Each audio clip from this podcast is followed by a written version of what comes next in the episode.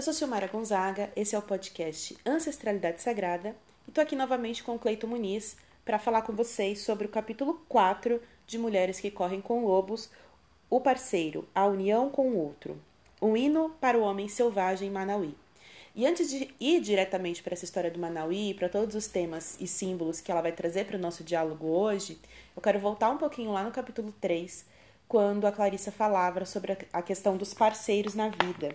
Eu queria até voltar num trecho em que ela diz que nós não podemos manter a conscientização adquirida no encontro com a deusa Megera e ao transportar a luz incandescente se convivermos com seres cruéis interna ou externamente.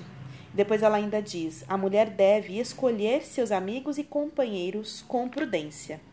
Acho importante voltar nesse tema antes de iniciar o diálogo sobre o capítulo 4, porque justamente nesse capítulo ela vai falar um pouco mais sobre essa união com outras pessoas, tanto em aspectos que a gente precisa ter internamente dentro da nossa psique, quanto externamente, porque uma grande armadilha nessa jornada do processo de consciência e de conexão com esse arquétipo da mulher selvagem vai ser justamente esses processos que vão bloqueando é, esse desenvolvimento. E esses processos bloqueadores tanto podem ser também internos, quando a gente mesmo desperta as nossas questões é, não reprimidas, como que ela chama aqui no texto que a gente estava falando agora há pouco? Complexo de. Os nossos complexos de inferioridade, vários complexos, assim, que são complexos negativos dentro da nossa psique, muitas vezes eles são despertados por essas relações com outras pessoas que não desenvolveram a sua jornada, não desenvolveram esse processo de descoberta, de autoconhecimento e que por conta disso acabam sendo pessoas que vão é, disparar gatilhos contra o nosso desenvolvimento, muitas vezes de forma inconsciente, mas independente se é consciente ou inconsciente, é importante que a gente tenha noção do peso que isso traz para o nosso desenvolvimento. Porque se a gente permanece estabelecendo vínculos com pessoas ou situações que são cruéis, que são é, opressoras, né, que despertam esses nossos gatilhos negativos internos, como que a gente vai conseguir permanecer consciente e conseguir desenvolver a nossa jornada? Então, eu queria que você falasse um pouquinho disso, Cleiton, junto comigo, antes da gente avançar para a história. Não sei se tem alguma coisa para falar sobre isso. Ah, a primeira coisa que me vem na, na mente, né, quando você diz essas coisas, é, é, são pessoas que recorrentemente, né, a gente acaba conhecendo pessoas assim na vida, elas é, repetem os mesmos padrões de acontecimentos dentro da sua própria vida por não fazer esse percurso e não se conhecer, né? É, não nomear essas coisas internas e externas da maneira correta como tem que ser e acaba que acontecendo é, encontros infelizes, né? A pessoa se relaciona com uma pessoa, dá errado, ela se relaciona com outra pessoa, dá errado de novo, se relaciona com outra pessoa, dá errado e os erros, né? Tanto da visão dela para ler outra pessoa é, com a qual ela vai se relacionar quantos erros que a pessoa também comete, eles, eles repetem um determinado padrão. Uhum. Né? Isso me veio na cabeça quando eu li esse texto. É, e, e, e, percorrer esse texto é um chamamento né, para o entendimento né, e para o resgate também da, da, do instinto, né, que no capítulo anterior ela falava muito disso, de resgatar a intuição. A intuição e os nossos instintos, né? É, porque é justamente esse processo que ela fala, que para você permanecer nesse, nessa evolução da sua intuição, porque ela diz que é um processo que é, ele vai evoluindo. Quanto mais você utilizar sua, sua intuição, mais você ouvir, mais você dá espaço, mais força ela vai ganhando e mais raiz. A gente tinha falado isso, né? E faz parte justamente desse processo de evolução dessa, dessa intuição, observar essas relações, observar as alianças que você faz na sua jornada e no seu caminho porque isso pode ser determinante no seu processo, tanto para ti alavancar, porque tem muitas pessoas também que a gente se relaciona que são espelhos para você olhar e se inspirar a se desenvolver, se inspirar a você fazer melhor, se inspirar dentro desse processo. Ao mesmo tempo, existem outras pessoas que vão fazer justamente o contrário vão sempre estar tá ali te colocando numa situação que realmente você não. Como aquela madrasta amada da primeira história, né? Da história do capítulo Que te 3, jogam para baixo. Que te né? joga para baixo, que vai dizer que você não consegue, que vai sempre te colocar assim algum impedimento. E às vezes de uma forma muito sutil.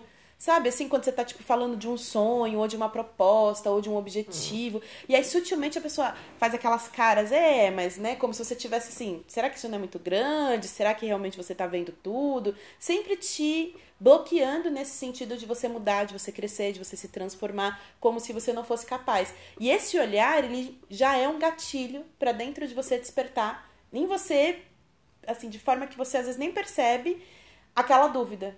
E aí, quando você desperta a dúvida no caminho, é onde você para.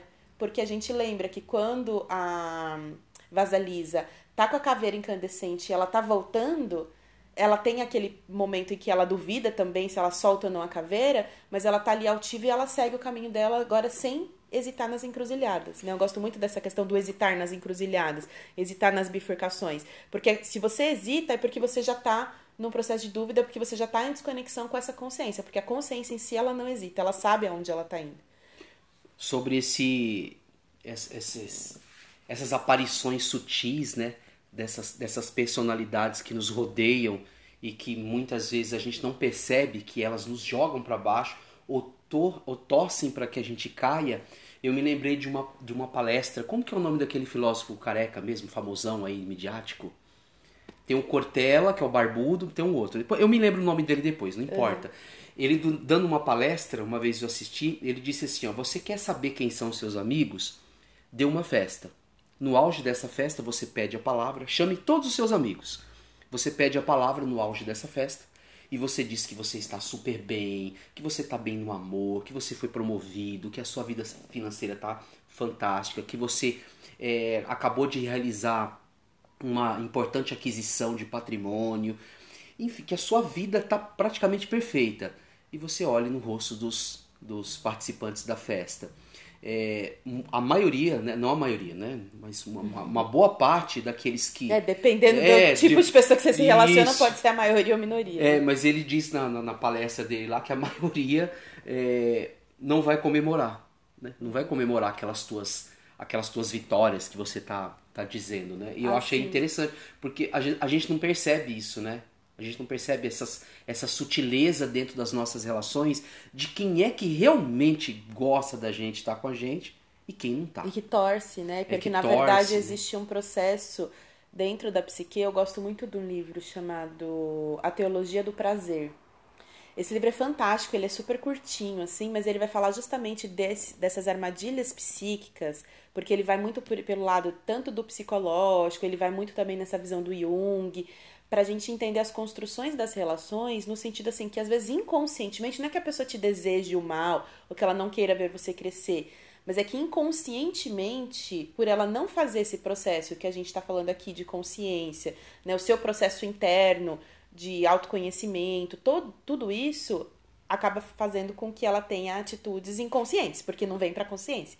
Então a pessoa sem perceber, na verdade, acaba despertando o sucesso de alguém, pode acabar despertando nela o insucesso dela, sabe assim? Então não é uma coisa muito com você, né? Não é com você e a amizade que você tem com ela, mas é ela com ela mesma. Ela dentro dos processos dela, às vezes ela vê um amigo próximo né? Uma pessoa que ela, que ela tá ali convivendo. Isso pode acontecer na família também.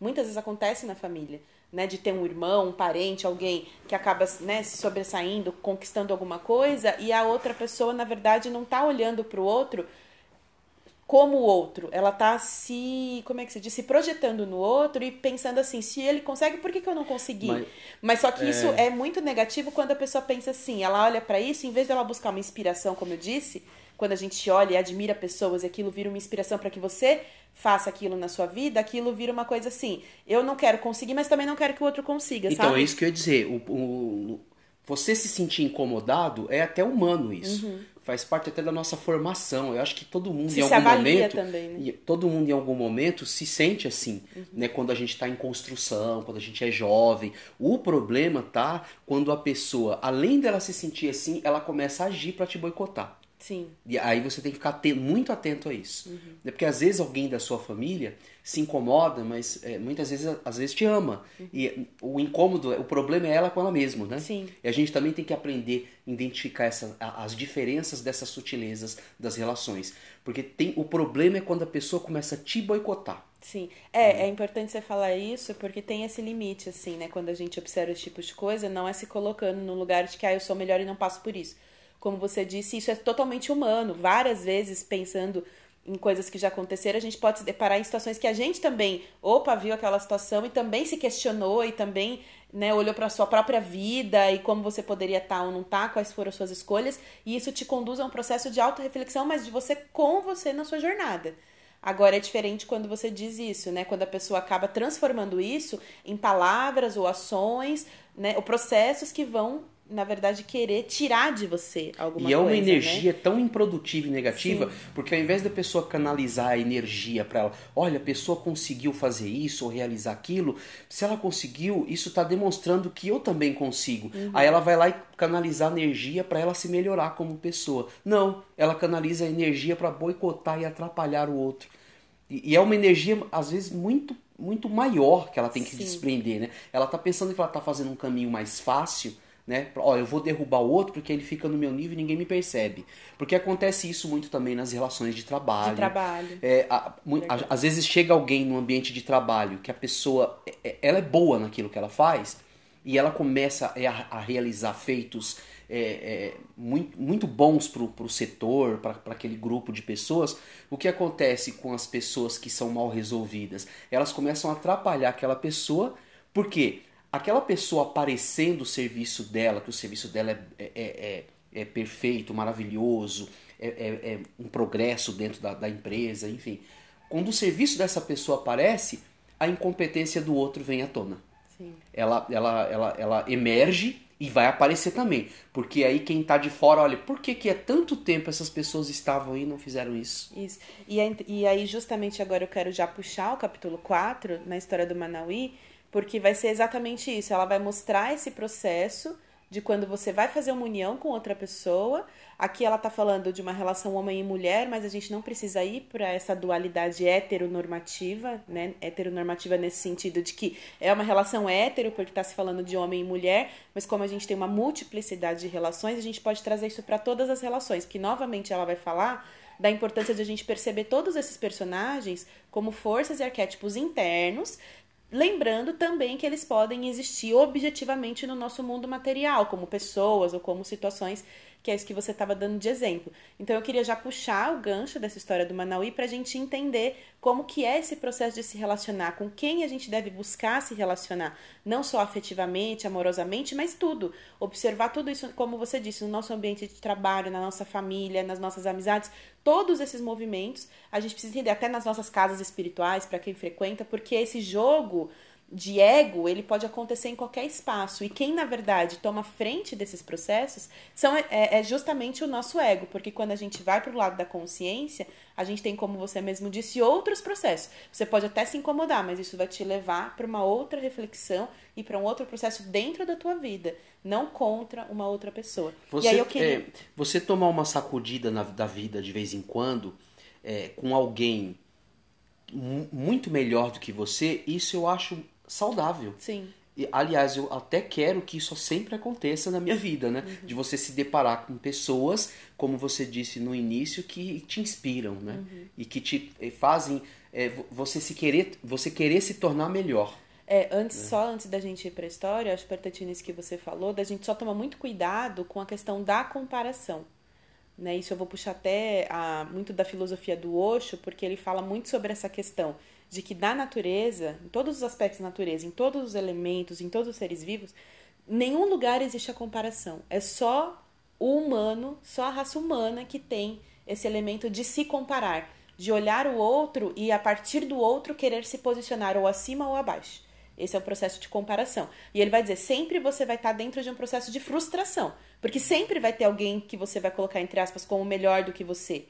E aí, às vezes, você vai buscar se relacionar com pessoas, porque isso também acontece nas relações. Às vezes, pessoas que buscam se relacionar com pessoas que ela tem um julgamento, entre aspas, de que são inferiores a ela, para que ela possa ser sempre aquela que é melhor, aquela que se saiu melhor. Então, na verdade, isso é uma grande armadilha, porque a gente não pode ir por esse caminho da comparação. A inspiração que eu digo, e como ela diz, a todo momento a gente tem que se perguntar o que, que a gente quer verdadeiramente.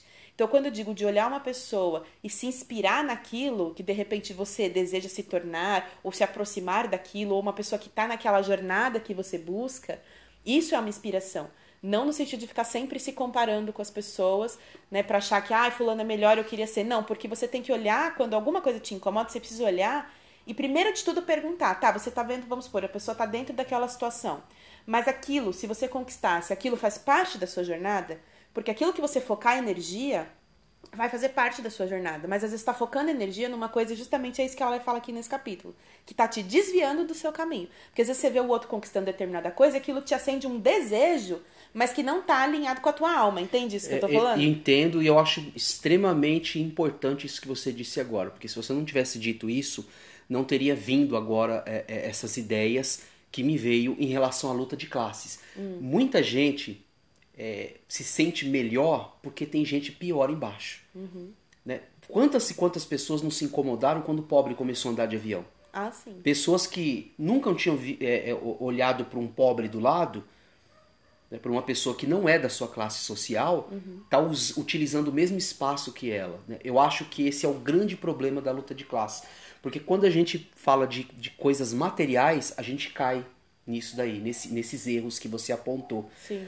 Aí eu acho que tem que estabelecer uma, uma, uma linha divisória entre você fazer comparações em relação a coisas materiais, porque isso é besteira, uhum. né? isso é uma grande besteira, e, e a comparação de, de elevação espiritual, da caminhada espiritual. Uhum. E isso eu acho que a gente pode sempre se superar e se melhorar. Porque quando a gente fala dessa coisa de se comparar e de se melhorar, eu, eu quero dizer nesse sentido. Sim. Não no sentido de, ah, a pessoa conseguiu comprar não sei o quê, mas qual o problema disso, é, né? Mas é importante quando você fala da questão da, da luta de classes, porque isso dentro dessa esfera, se a gente for mais para esse campo social e político, existe realmente uma manutenção do status quo, voltado justamente para isso. Eu preciso me sentir melhor, eu preciso me destacar, e isso vai pelo campo material e financeiro, porque a base é totalmente essa. E para isso eu preciso manter outras pessoas em seus determinados lugares. A manutenção do status quo é justamente isso: você manter as coisas como elas estão. As pessoas dentro da, da de onde elas estão, para que elas não migrem de um espaço para outro, para não criar um processo de desidentificação.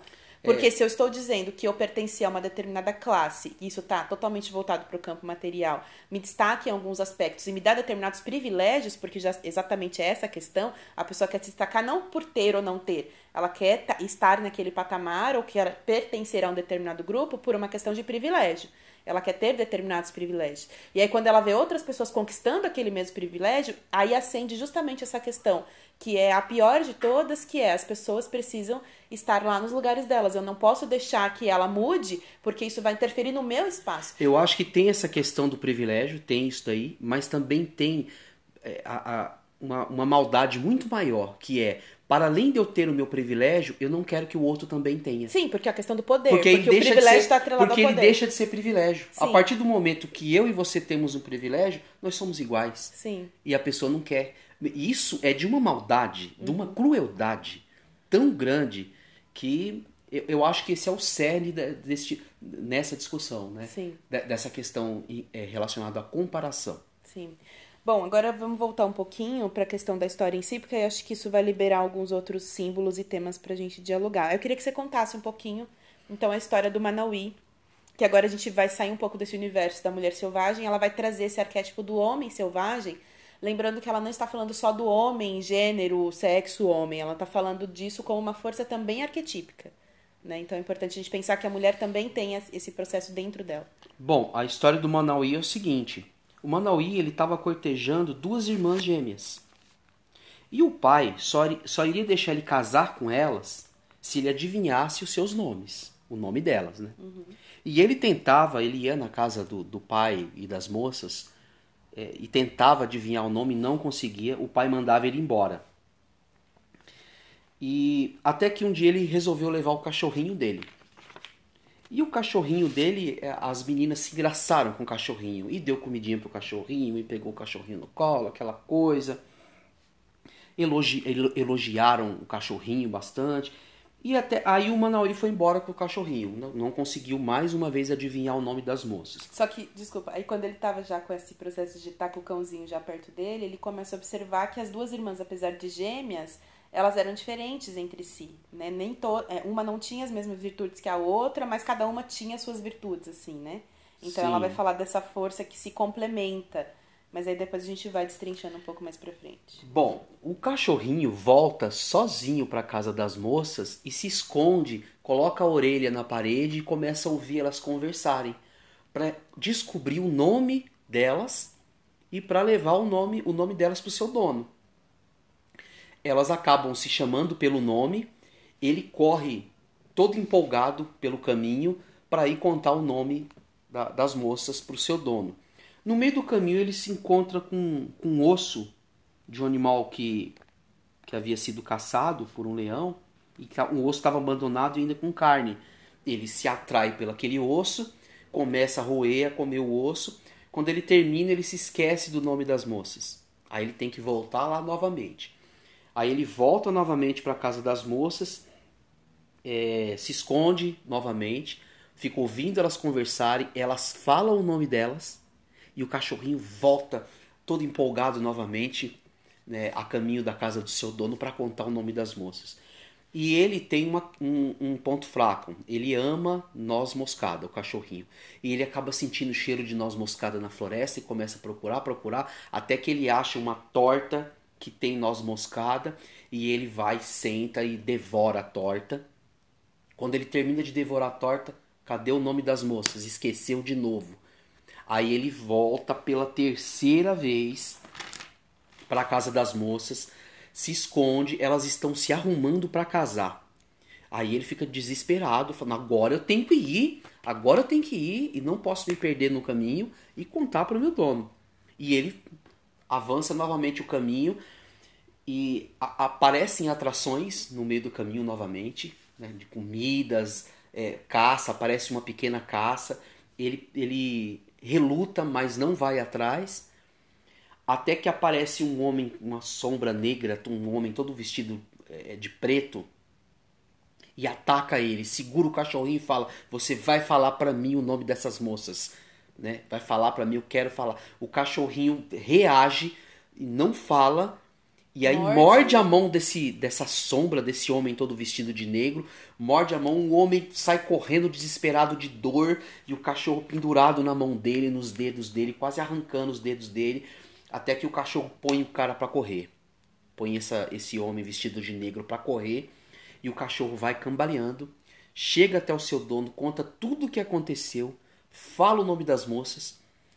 O, o seu dono pega o cachorrinho, vai até a cabana das moças, fala o nome da, da, das moças para o pai, o pai é, permite que elas se casem com ele e ele acaba se casando com a moça e vivendo ele, as duas moças e o cachorrinho felizes para sempre.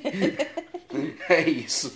Então, a primeira coisa que ela vai trazer, o primeiro símbolo, né, é justamente ela vai falar sobre essa questão da natureza dual das mulheres, que ela coloca aqui no texto com uma característica dual num primeiro momento, mas logo no, no final ela diz que esses aspectos duais se combinam e formam milhares de formas. Né? Porque eu só não quero ficar nesse campo assim da dualidade, porque senão a gente pega esse arquétipo das gêmeas e vai colocar novamente a questão da vida, da morte, vai ficar nesse aspecto dual. Mas na verdade o que eu entendo sobre essa natureza feminina é justamente essa multiplicidade, é como se fosse um prisma mesmo que tem diversas facetas e que se manifestam de diferentes formas. No primeiro momento até eu achei que ela estava trazendo isso como uma dualidade, mas para mim quando ela diz que essas formas, né, essas duas primeiras, se combinam e se associam de diversas maneiras e formam essa multiplicidade, eu acho que então ela amplia um pouco mais, mas talvez ela reduza para a questão da dualidade para a gente ter um maior entendimento, né? Porque quando você vai para o campo da multiplicidade, você não consegue muito é, compreender isso de uma maneira talvez tão palpável. mas eu queria só que a gente abstraísse nesse sentido também dessa natureza mais múltipla, né?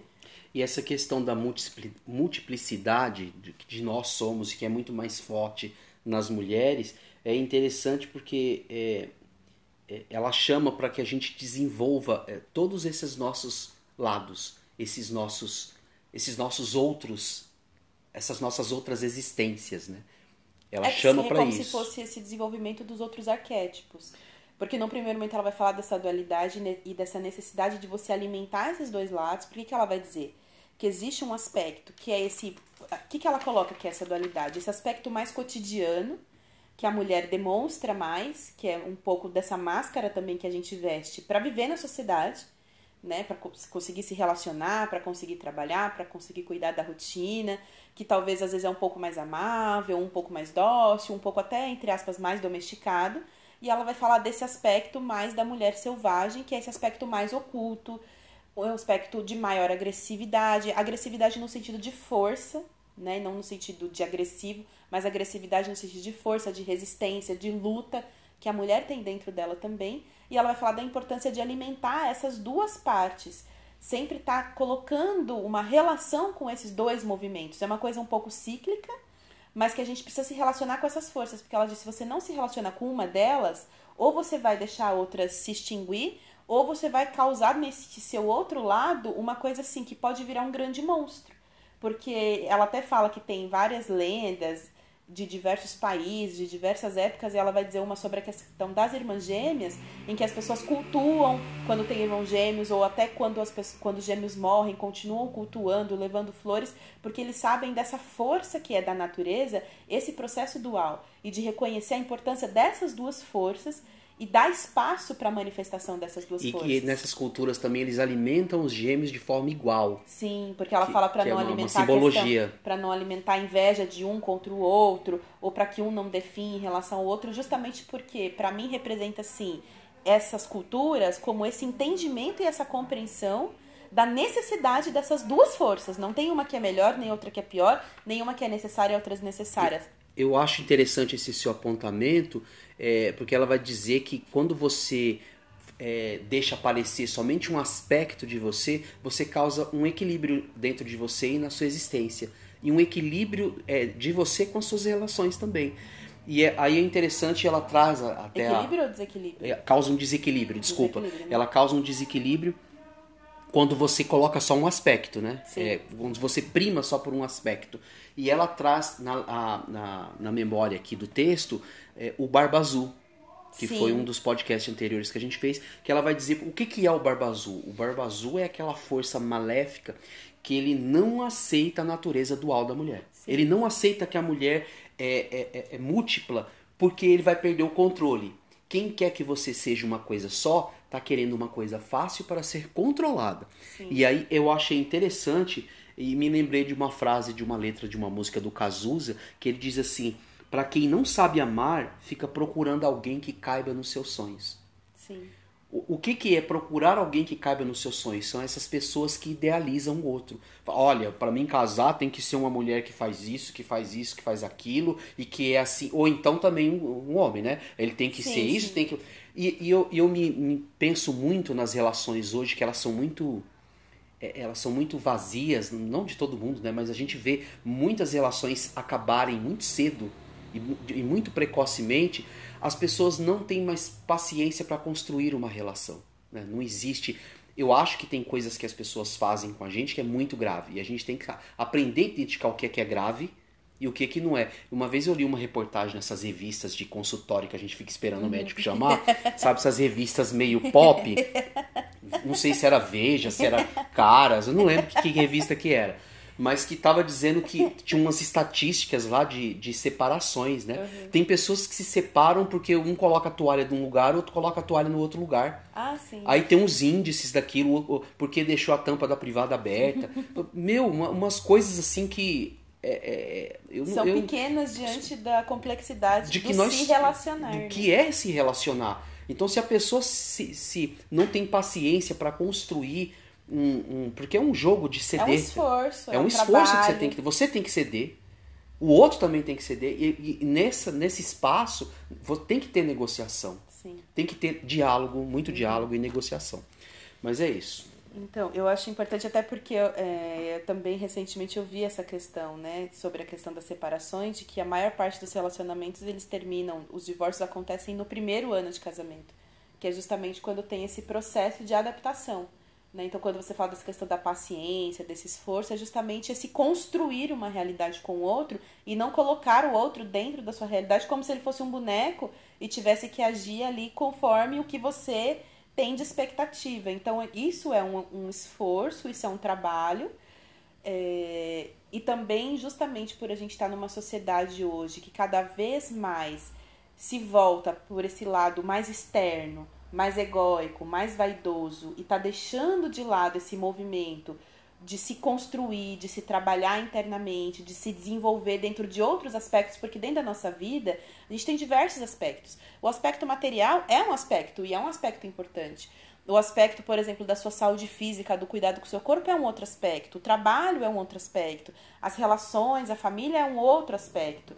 Inclusive a espiritualidade, o autoconhecimento faz parte desse mesmo mapa de aspectos que são essenciais para a nossa vida. E a gente tem uma cultura, na nossa cultura ocidental, que é muito é, voltada para não trabalhar esse aspecto do autoconhecimento, do desenvolvimento espiritual. E eu não estou nem falando assim de crenças espirituais, estou falando desse processo mesmo de se conhecer, de se descobrir, de valorizar o conhecimento histórico, histórico, político, social que a gente tem. Então a gente tem uma sociedade que hoje desvaloriza, inclusive dentro da escola, é, matérias como filosofia, como história, que são processos que vão te colocar onde? Vão fazer você entender todo o movimento histórico que aconteceu, para que você se entenda como ser humano hoje. Então não basta você olhar para sua vida hoje, é preciso você entender minimamente qual que é o processo histórico que te coloca hoje como indivíduo dentro dessa cultura.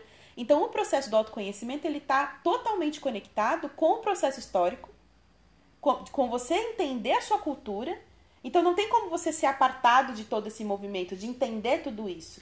Porque todo esse processo vai conduzir de novo ao que a gente falou no, no anterior. Quando você se conhece como sujeito histórico, político, social, e aí depois você faz todo esse movimento interno, isso vai te dar muito poder. Aliás, os regimes totalitários e, e que têm uma, uma, uma inclinação para a ditadura, né? Que, que primam pelo totalitarismo, historicamente, todos eles perseguiram as, as ciências humanas. Então. Porque a, é, a história, a sociologia, a filosofia, porque é, são áreas do conhecimento que faz com, com que a gente é, se conheça como povo, como, como um agrupamento social, se conheça como sociedade. E conheça a sua força enquanto grupo, que pode ser capaz de modificar todo o contexto. Né? Se, se, esse contexto é um contexto opressor. Então, acho importante pensar isso, porque ela está falando aqui de todo esse movimento que ele é muito da nossa psique, mas a gente precisa entender que essa psique ela é construída por esses movimentos históricos, sociais, políticos, religiosos, que vão imprimindo dentro da nossa mente, do nosso inconsciente, todas essas armadilhas que vão conduzindo também a gente a desenvolver esses complexos é, negativos interiores. Então é importante a gente sempre pensar nisso também, nesse movimento de construção. Eu achei interessante uma ilustração que ela deu no meio do, do texto, que é a história dos pauzinhos. Ah, que sim. ela conta com um cara na rua, não me lembro onde, mas esse cara conta essa história para ela, que ele deu um pauzinho para cada pessoa, né? Quando ele estava na beira da morte. É, ele e- reúne sua- seus familiares. Isso, e aí, que ele tava contando a história de uma outra pessoa, na verdade. Uma pessoa na beira da morte, pega, reúne os familiares, dá um pauzinho para cada pessoa e fala quebra. A pessoa consegue quebrar. Aí depois ele junta vários pauzinhos e dá para a pessoa, a pessoa não consegue quebrar. Aí ela vai dizer da importância dessa multiplicidade de, de nós que nós temos, que ela vai dizer que nós juntos somos mais fortes. Quando você prima por um aspecto só seu, por um eu só seu, você fica fraco. Daí a importância, não é que você tem que matar os seus outros eus, você tem que conhecê-los e alimentar todos, como você bem disse. Se relacionar. Se relacionar, aprender a se relacionar com eles. né? É, isso, isso é bem forte, assim, né? Porque pra mim ficou, até na hora que eu li isso, eu fiquei bem nesse sentido, assim, tanto dos nossos aspectos internos, quanto a gente pensar mesmo em, em sermos seres que são voltados para a integração social, para a convivência com o outro. Eu acho que é muito forte e muito importante a gente ter todo um movimento que fala é, de que você não precisa do outro, né, para existir, porque isso acaba conduzindo, vamos supor, eu vou fazer um recorte aqui, né, mas muitas mulheres acabam conduzindo e continuando em relações. Lógico que isso está envolvido e tem uma complexidade por diversos motivos, mas por muito por essa questão assim de achar que ah, ela não vai conseguir se ela não tiver o outro, e às vezes esse outro é um outro prejudicial para ela, mas ela prefere seguir com esse outro prejudicial do que ficar sozinha. Então existe todo um movimento hoje falando dessa importância de você tá bem ali sozinho e tudo mais, mas eu também acho importante, por um outro lado, a gente fazer esse equilíbrio de que essas uniões, eu não tô nem falando assim que a gente precisa ter um relacionamento na vida amoroso para conseguir nada. Mas essa questão das nossas uniões, assim, com as pessoas que a gente se relaciona, isso vai trazer uma força para nossa jornada e para nossa caminhada.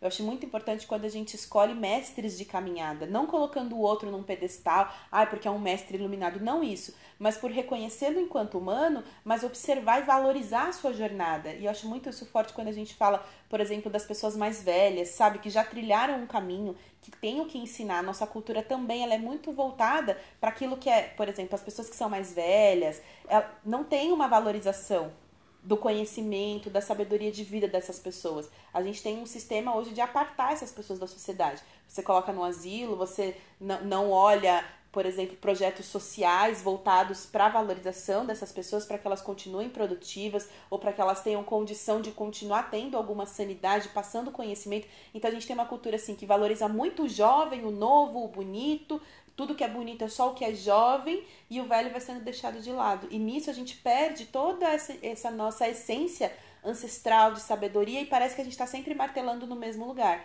E tem muitos movimentos históricos que se fala, aquele que não conhece a sua história tende a repetir os mesmos erros. Talvez se a gente tivesse uma maior comunicação com as experiências das nossas mães, das nossas avós, das nossas ancestrais, e isso fosse guardado de uma forma mais profunda, provavelmente as mulheres mais jovens das gerações não teriam que passar pelas mesmas coisas que foram passadas para aprender as mesmas lições, tá? Sim, e aí eu me lembro é, que ficou muito forte para mim no texto foi a questão da figura do pai, porque o, o pai, na verdade, ele vai ser um termômetro da intenção do pretendente.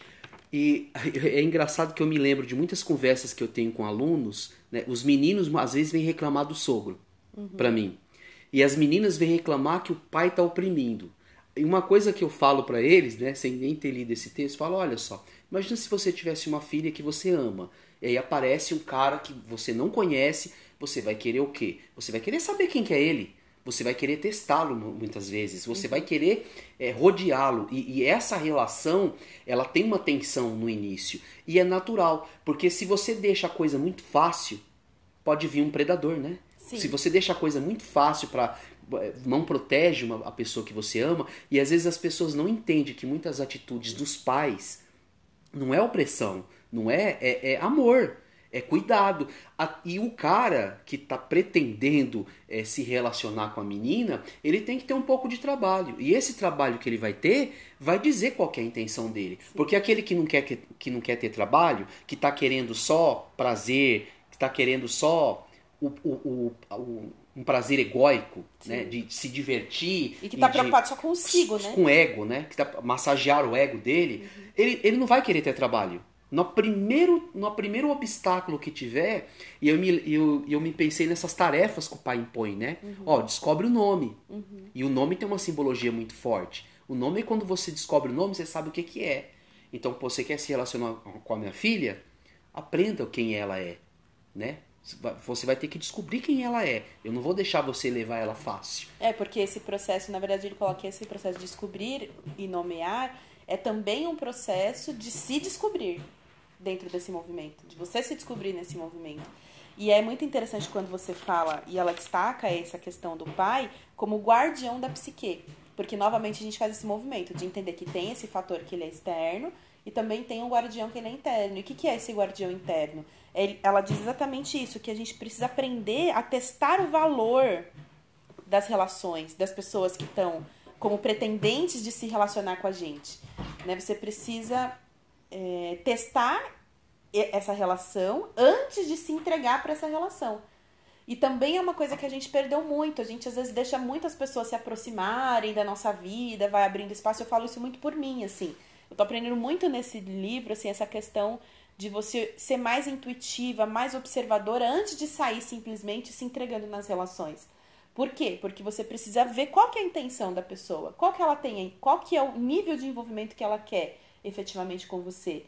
É, até para você ver o que, que você vai oferecer. Porque eu tenho às vezes isso, de oferecer mais do que a pessoa está disposta para aquela relação, e aí você acaba se frustrando. Então, assim, é um erro da pessoa? Não, é um erro seu, de você não ter observado e não ter se limitado dentro daquele ambiente a se relacionar dentro do limite de cada situação, de cada pessoa. E muitas vezes essas tensões, a, a gente acaba. Eh, quando a gente é jovem, imaturo, né? A gente acaba achando que é ruim mas não é ruim, aquilo muitas vezes vai nos melhorar. Por exemplo, eu já vi muito jovem reclamando: ah, mas minha mãe não deixa o meu namorado dormir em casa. Eu falei: não, não seria interessante você começar a pensar em trabalhar para você ter a sua casa?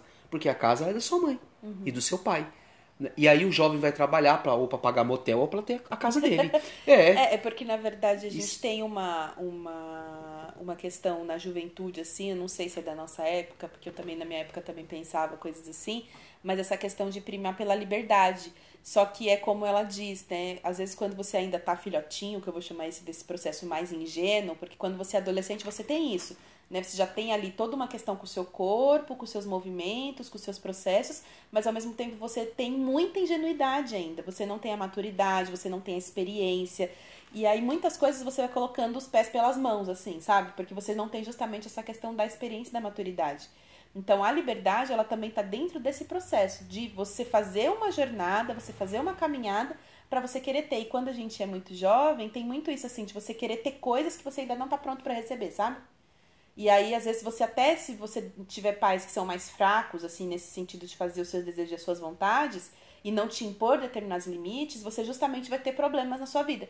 Não é, não é muito difícil você encontrar, não condenando, nem, julga, nem não fazendo nenhum julgamento.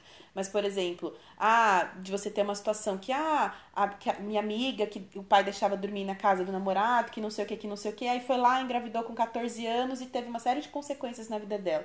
Não tô querendo dizer que isso nem é bom nem é ruim, cada um dentro da sua jornada. Mas estou dizendo assim, às vezes você dá liberdade, a pessoa não tendo a maturidade. Então, se você, enquanto pai, não faz esse processo protetor, lógico que isso precisa envolver conversa, isso não precisa ser de uma forma autoritária. Aí existem métodos e métodos, não estou falando disso, né? Não estou falando do outro como propriedade sua, mas estou falando desse processo assim de você auxiliar aquele que está ali como dependente de você amadurecer, a abrir os olhos para esse, esse a, movimento. A Clarissa todo. traz uma metáfora muito interessante que eu achei dentro do livro, que ela fala em alguns momentos, que aponta isso que você está dizendo, que é quando o lobinho ele tá, começa a aprender a andar, começa a fazer as suas primeiras cacinhas ali, caça pequenos roedores, aí ele começa a querer entrar para a floresta. A mãe vai lá e rosna para ele, e se ele teimar, ela pega ele pelo cangote e leva para toca de novo, Sim. porque ele não está preparado para andar sozinho na floresta ainda. Sim. Então, e, e, eu acho muito forte isso, porque ao mesmo tempo existe todo esse movimento, mas se a gente vai para o lado da família, existe uma necessidade de realmente preparar essas mães para que elas consigam fazer esse movimento de, de consciência mesmo. Porque muitas pessoas, muitas mães não passaram por esse desenvolvimento da sua própria consciência. Então elas não conseguem trazer isso. Por isso ela fala da importância de você ter esse arquétipo da mulher selvagem. Por que, que a mãe loba faz isso? Ela faz porque ela está altamente conectada com o processo instintivo dela. E muitas mães perderam a conexão com esse processo instintivo. Então, como, como é que ela vai fazer isso? Auxiliar a própria filha dela no processo instintivo se ela não passou por esse desenvolvimento. Então, a gente está realmente assim, dentro de uma era, e eu acho isso muito bacana, que está tentando resgatar um pouco isso. Muitas mães hoje já estão com esse pensamento muitas mães que já estão dentro desses processos de se desenvolverem, de se trabalharem internamente e de desenvolver uma nova relação com seus filhos. Talvez ainda um pouco perdidas, algumas em alguns sentidos, mas eu acredito muito de que a gente está tentando resgatar isso que já era muito forte em culturas primitivas.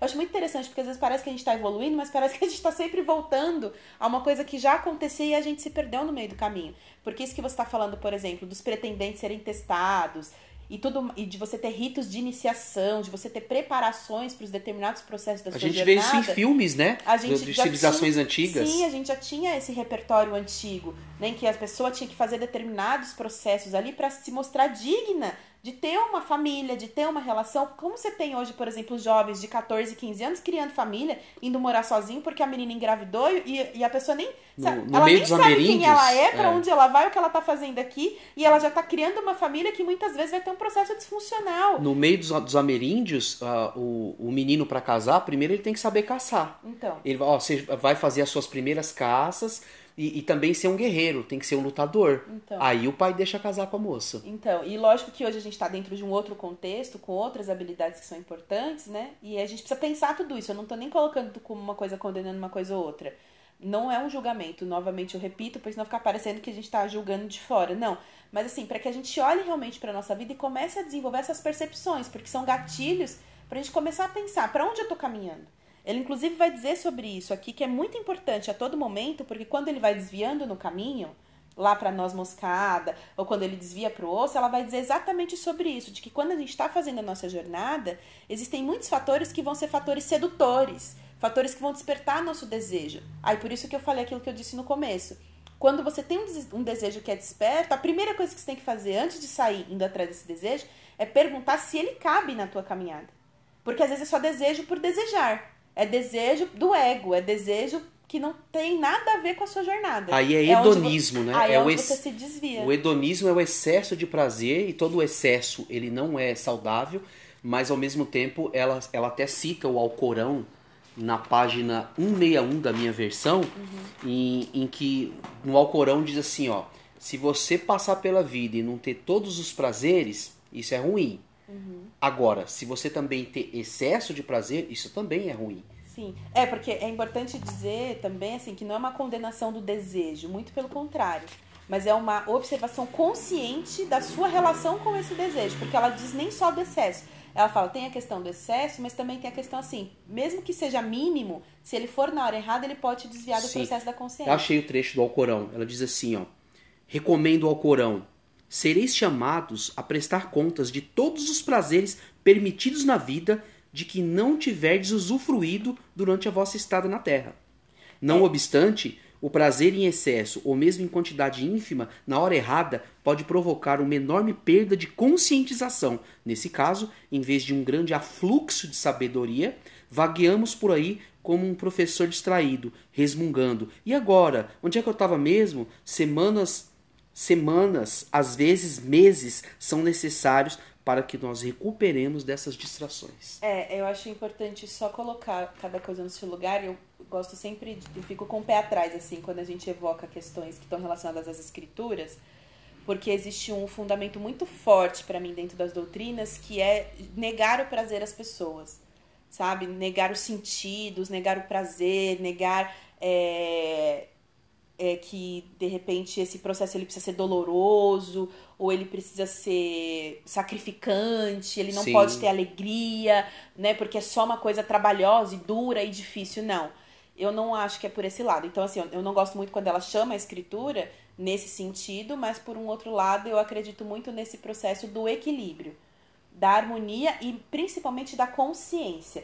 Porque eu, é, até eu lembro o Osho ele fala muito disso, de você vivenciar o prazer, que inclusive vivenciar os prazeres e vivenciar todos os seus sentidos também está conectado com o processo de autoconhecimento. Ele vai dizer, você quer ter e desenvolver um sexto sentido? Antes de você pensar e focar no sexto sentido, experimente todos os seus cinco sentidos. A gente é feito para experimentar os cinco sentidos. A gente tem um corpo, a gente precisa experienciar esse corpo experienciar o prazer desse corpo. E esse prazer não é só um prazer sexual, é o prazer de todos os seus sentidos. O prazer no sentido de você ouvir, de você cheirar, de você tatear, então todos os seus prazeres.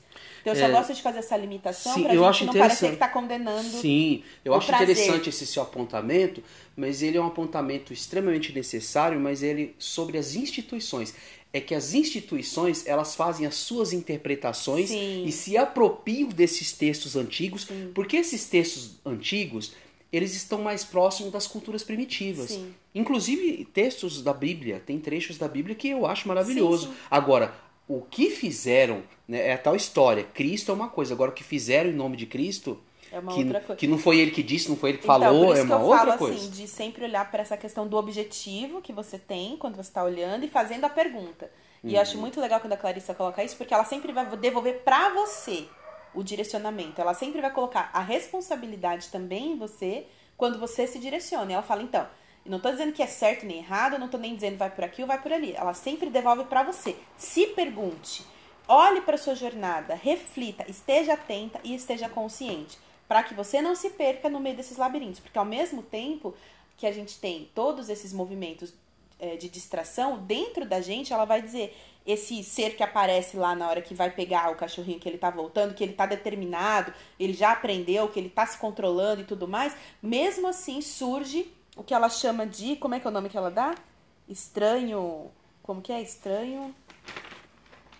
Ai, qual que era o nome? Hum, o estranho sinistro. O estranho sinistro para mim isso é a chave, assim, porque muitos processos terapêuticos, e ela vai dizer que inclusive nos consultórios dela, ela vivenciou muito isso, das pessoas que estão ali na jornada, estão dentro do propósito, estão pagando suas consultas, estão indo regularmente, só que em algum momento ela percebe que a pessoa pega e fala: Ah, então, mas aí eu não fiz o que eu tinha me comprometido pela minha jornada, porque aconteceu tal situação, porque eu resolvi fazer tal projeto. A pessoa começa a se desviar, porque senão a gente coloca esses prazeres como essas coisas, às vezes mais assim, né, voltadas para outras questões, mas não, às vezes são questões cotidianas que você pega e fala, nossa, agora eu tenho que fazer tudo isso daqui antes de voltar para o processo. É, por exemplo. Ela diz que o estranho sinistro é um predador natural da psique. Sim. E eu acho que ele, ele, ele é mais violento do que isso ainda. Sim. É algo que te ataca. Sim. Sabe? É, é a que pessoa. Quer te mobilizar. É, é a pessoa que, por exemplo, vou dar um exemplo bobo aqui, talvez nem, nem caiba, mas enfim, a pessoa não pode comer açúcar porque ela é diabética. E vai lá e começa a comer. Aparece chocolate, aí ela faz um bolo, né? É, a, a coisa começa coisa a te atacar. Você, é, é, assim, é um processo de auto-boicote ainda assim, próximo do Barba Azul, mas até ainda mais forte do Agressivo. que isso. Porque ele vai aonde é o seu ponto fraco. Porque como ele é um sinistro da psique, ele sabe qual que é o seu ponto fraco. É aquele que ataca o cachorrinho no final da história. Dá pra ficar. É Então. aquele homem vestido de negro e que o cachorrinho precisa lutar com ele. Lutar e colocar todo o seu instinto. O cachorrinho é instinto puro. Fora. É. Então, mas nesse momento, o cãozinho, porque assim, ele, tá, ele tava ali se relacionando com as moças, dentro do seu aspecto de doçura e tudo mais. Mas naquele momento ele tem que tirar toda a sua agressividade para que ele possa resistir. E o que que faz ele resistir? Saber o que ele tem que fazer e para onde ele está indo. Por que, que ele tá Ela ali? fala, então, quando você se depara com todos esses movimentos que estão ali, ah, mas na verdade assim, ah, a terapeuta falou lá que eu tinha que escrever, mas eu só vou fazer isso depois que eu terminar de limpar toda a casa, porque eu tenho isso pra fazer, tenho aquilo pra fazer. Então, assim, às vezes a gente mesmo vai criando essas armadilhas internas sem perceber pra colocar outras coisas que são mais importantes do que o que você tá se propondo a desenvolver. E aí você não segue com aquele seu, aquela sua proposta. Por isso que eu falo que até é, é importante quando as pessoas se propõem a fazer isso dentro de um recurso terapêutico, porque existem diversos caminhos. Mas dentro do caminho terapêutico é importante você ter uma regularidade. Porque pra mim funciona muito assim, o terapeuta ele acaba sendo aquela pessoa que te lembra o tempo inteiro. Não por ele, mas porque só por você ter que fazer aquela consulta e por você ter aquela periodicidade, ele te traz aquele movimento de você estar atento, de você não perder a linha, de você não perder o trilho, de você não se desviar daquilo que você se propôs a fazer dentro de um determinado período. Porque são as pessoas que vão, vêm com toda a história, ah, mas eu tô super no propósito de mudar, de me transformar, de me compreender, e aí você dá caminhos, você dá o floral, quando você vê a pessoa esqueceu de tomar floral, a pessoa quebrou o floral, a pessoa. Sabe assim? Então, esses auto-boicotes que a gente vai fazendo dentro desse movimento vem dessa força interna que não quer que você faça essa transformação, que quer que você permaneça ali dentro daquela caminhada. Então é importante a gente saber isso e olhar para isso, primeiro, para escolher essas parcerias da nossa vida. E ela fala sobre a responsabilidade que a gente pode ter também dentro dessas relações, de, de se posicionar nesse sentido, de trazer essas parcerias para esse conhecimento dessa sua natureza dual, dessa sua natureza selvagem, para que a pessoa também faça um movimento de compreensão em relação a isso. É, mas internamente também de você se movimentar nesse sentido de estar sempre atenta, de estar sempre se perguntando, para não estar lá na armadilha de novo rodando, porque ela diz, isso pode custar meses do seu processo. Como o cachorrinho que vai ter que voltar e fazer tudo de novo. Voltar todo o caminho e perguntar de novo, voltar todo o caminho e ouvir de novo. Por quê? Porque ele se distraiu. E é o que ela diz. Aí você se distrai, daqui a pouco você não sabe nem o que você estava fazendo. Aí você precisa fazer todo um caminho de volta, então isso vai dar mais trabalho ainda. É, eu acho interessante, sim, só é, uma, uma referência, trazer uma referência aqui para quem quiser pensar sobre os prazeres. O filósofo Epicuro, né, da, da Grécia Antiga, ele pensava muito sobre essa questão dos prazeres, essa relação que existe entre dor e prazer. e, e sobre o hedonismo, né? O excesso de prazer. É interessante Uhum. quem quiser ler alguma coisa. Me lembrei o nome do filósofo que eu falei no início, do, do filósofo careca que eu contei a história. É o Karnal. Não, Ah, o Carnal. É. Então, aqui, ó, eu quero até destacar sobre isso que a gente estava falando. Ela fala, ó, em virtude da ocorrência natural desse oponente na psique das pessoas, que é esse estranho sinistro que ela diz, até mesmo a mente mais saudável é suscetível a se desnortear. Isso é importante porque às vezes a gente pensa, a gente até falou um pouco sobre isso na, no outro podcast, de que às vezes a gente acha que vai chegar num determinado lugar em que não vai ser necessário mais nenhum trabalho, que você chegou, iluminou, acendeu, virou estrela e acabou. Virou Buda, né? Aí virou a estrela e acabou. Mas não, ela fala que na verdade mesmo a mente mais saudável tá suscetível a isso. Porque essa questão, ela tá dentro, os predadores, eles estão dentro de nós o tempo inteiro. E eles podem ser ativados assim minimamente em pequenas coisas corriqueiras e rotineiras. Então ela diz esse trabalho nunca termina. E ela vai dizer o que, que vai impedir que a gente caia nisso, né? A lembrança da verdadeira tarefa e sua repetida recordação dentro de nós mesmas, no estilo de um mantra, nos devolverá a consciência. Então ela diz o que, que faz o cachorrinho ir lá e conseguir enfrentar esse estranho sinistro? É ele saber o que ele precisa fazer. É ele ter aquilo muito forte do que ele tá indo fazer. E atingir um estágio, um momento em que ele, por mais que ele ame noz moscada, Uhum. ele vai pular a torta de noz moscada e não vai. E a nossa sociedade, eu, eu pensei nisso também, ela tá cheia de noz moscada. Ah, é, é tudo é para dar prazer. Até o alimento, que é uma coisa que tem que ser saudável, que, que é para você se manter vivo e com seus órgãos funcionando de forma harmoniosa. O, o alimento hoje ele é produzido para que tenha sabor, É prazer. e o né? sabor, ele não é saudável. Muitas, o sabor não tem nada a ver com, com, com se é saudável ou não. Com a vitamina que tem ali, com, com Não, e a questão do nutriente. vício, né? Porque na verdade assim, o sabor, ele é altamente saudável quando a gente fala do processo de você vivenciar o prazer do sabor. Mas quando você pega uma indústria alimentícia que usa isso contra a natureza do próprio corpo, por exemplo, com excesso do açúcar, com excesso do sódio, com manipuladores de sabor, aí é uma outra Com coisa. substâncias Porque viciantes. exi- com substâncias viciantes, com a própria questão do açúcar, porque existe sim formas de você se alimentar com sabor, de forma saudável, de- porque senão a gente vai entrar assim, ah, então não tem que ter sabor, não tem que ter prazer. Não, tem que ter prazer e tem que ter sabor, mas de uma forma né? consciente. Sim. Né? Porque, na verdade, o que acontece dentro da nossa sociedade do consumo é que é pegado toda essa parte do desejo, transformado em consumo e manipulado de uma forma que, mesmo quando você tá ali, por exemplo, tomando alguma coisa que tenha um excesso de açúcar, você já não tá no sabor da coisa em si, você tá só no vício do açúcar. Então, por exemplo, o é sabor do importante. Uhum. amargo, ele é importante. Muitas plantas e ervas amargas, elas fazem muito bem para nossa saúde. E tem pessoas que se acostumam em, em se alimentar com coisas amargas também. Isso é uma questão de hábito, né? Uhum. A nossa sociedade, ela tá muito, ah, é só prazer, só prazer, só prazer. E, e, e- e seleciona o que, que é bom, o que, que não é, né? Uhum. E é uma seleção que não é feita por você, não passa pelo seu filtro. Tá. E aí eu queria só encerrar então com essa fala, porque ela vai dizer então aqui para fechar que a tarefa primitiva do homem consciente em descobrir os nomes verdadeiros da mulher, não em usar indevidamente esses conhecimentos para ganhar controle sobre ela, mas sim para captar e compreender a substância luminosa de que ela é feita, para deixar que ela o inunde, o surpreenda, o espante e até mesmo o assuste. Também para ficar com ela, para entoar seus nomes para ela.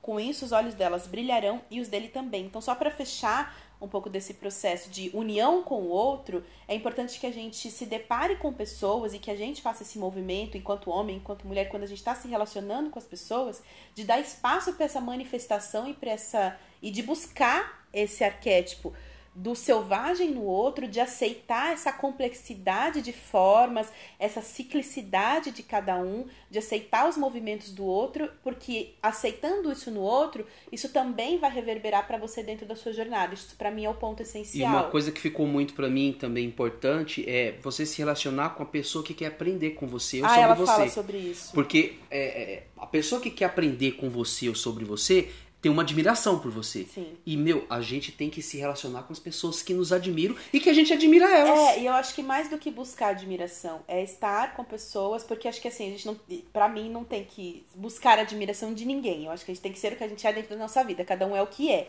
E o outro vai se relacionar com a gente simplesmente pelo fato, como ela diz aqui, que ele deseja aprender. Não porque ele te admira por nada, mas porque ele deseja aprender e você pode ser uma fonte de inspiração. Então, nesse movimento existe uma troca, que é uma Sim. troca pelo desejo do aprendizado, porque quando a gente quer o outro estático, é quando a gente não tem desejo de aprender. eu Mas quero que eu- o outro seja uma estátua e seja sempre daquele jeito, Mas eu digo ele pra tem você que ser que eu, previsível. eu admiro quem sabe Ah, alguma não, coisa que eu sim. quero aprender, né? Sim, mas tô falando Eu assim, admiro. que não é no desejo do outro nos admirar que, que isso se Ah, sustenta. sim, E sim, sim no desejo sim. do outro aprender. Do aprendizado. é Do o aprendizado, conhecimento essa que é o troca. conhecimento é o centro, né? É, então eu acho que é isso. E então a gente vai encerrando o nosso Ancestralidade Sagrada de hoje e nos preparando para o capítulo da mulher esqueleto, que ela já faz logo essa chamada e eu já tô super curiosa para ler, porque ela vai dizer que justamente para fazer todo esse processo agora a gente precisa se deparar com a mulher esqueleto e falar um pouco sobre o processo do amor, da vida, vamos entender essas relações com um pouco mais de profundidade. As irmãs gêmeas é vida e morte. Ela falou um pouco da vida. A mulher esqueleto é a morte. É isso. Até o próximo encontro.